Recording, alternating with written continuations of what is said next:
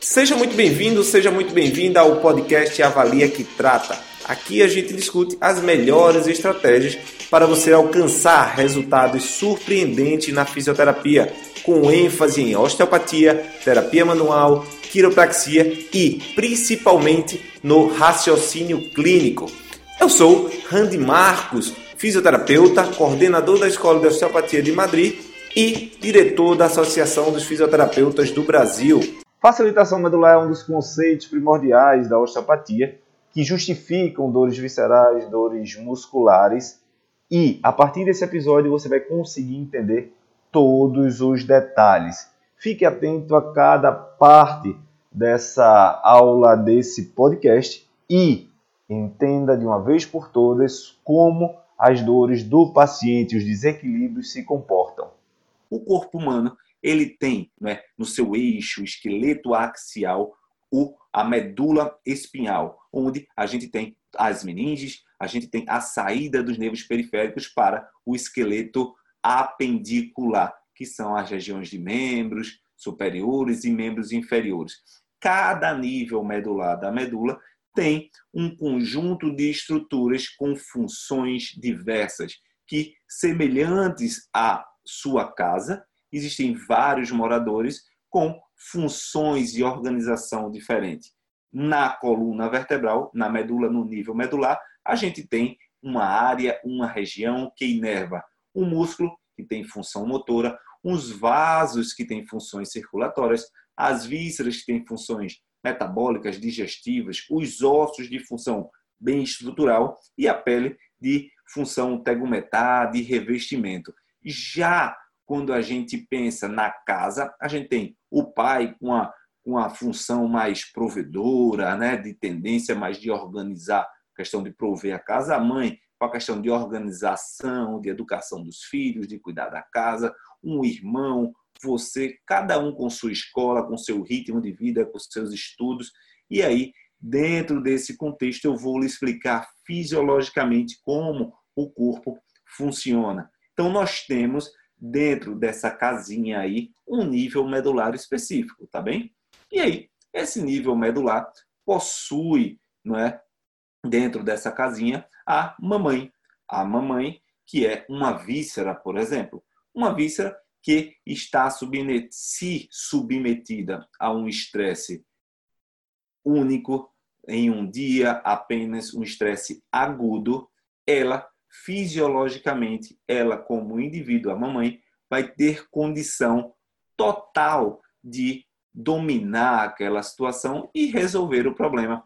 O grande detalhe é quando esse estímulo se torna crônico, se torna algo irritativo durante vários dias, vários meses, várias semanas, a mamãe, a víscera, vai contaminar, vai de forma fisiológica, de forma familiar, informar as outras estruturas de dentro da casa, dos outros componentes, que está acontecendo algo de errado. E aí, a partir do momento que você expõe um problema seu dentro da sua casa, todos começam a se envolver e dar opinião para que se resolva isso para que você não sofra tanto. E é dessa forma que o corpo se comporta em todos os aspectos. Por exemplo, é essa minha paciente que falei no começo sobre o estresse, alterações gastrointestinais. Pense bem, eu tenho uma pessoa com pico de estresse muito elevado. O pico de estresse muito elevado gera alterações em um sistema denominado de sistema nervoso autônomo, o sistema que controla as nossas funções vitais e ele é dividido em sistema nervoso parasimpático e sistema nervoso simpático. Sistemas não é, que necessitam de manter-se em equilíbrio para poder funcionar. Quando a gente tem um pico de estresse contínuo, a gente entra em desequilíbrio dessas estruturas, o que vai denominar uma desautonomia, uma alteração de equilíbrio do sistema nervoso autônomo. E esse sistema nervoso autônomo equilibra o funcionamento orgânico do corpo.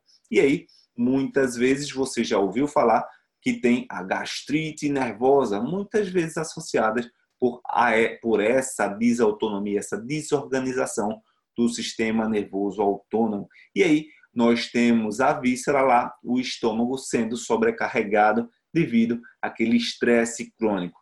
Dessa maneira, quando aquilo está crônico, ela vai mandar aferências neurológicas para o seu nível medular correspondente, para o seu nível medular de controle. E aí, essa região vai ser, vai informar as outras estruturas, aos vasos, aos músculos, aos ossos, as, a pele.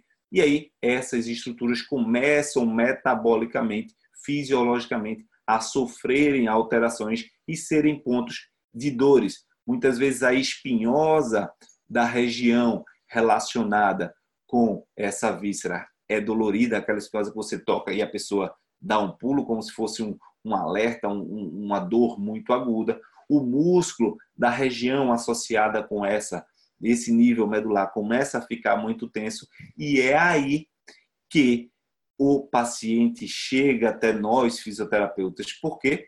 Porque devido a essa cronicidade fisiológica, de alterações fisiológicas, os músculos começam a incomodar, os vasos já não estão trabalhando bem, gerando suporte nutricional para os músculos. E aí começa a haver irritabilidade, tensão nessa musculatura e aí dores crônicas começam a acontecer, tá certo?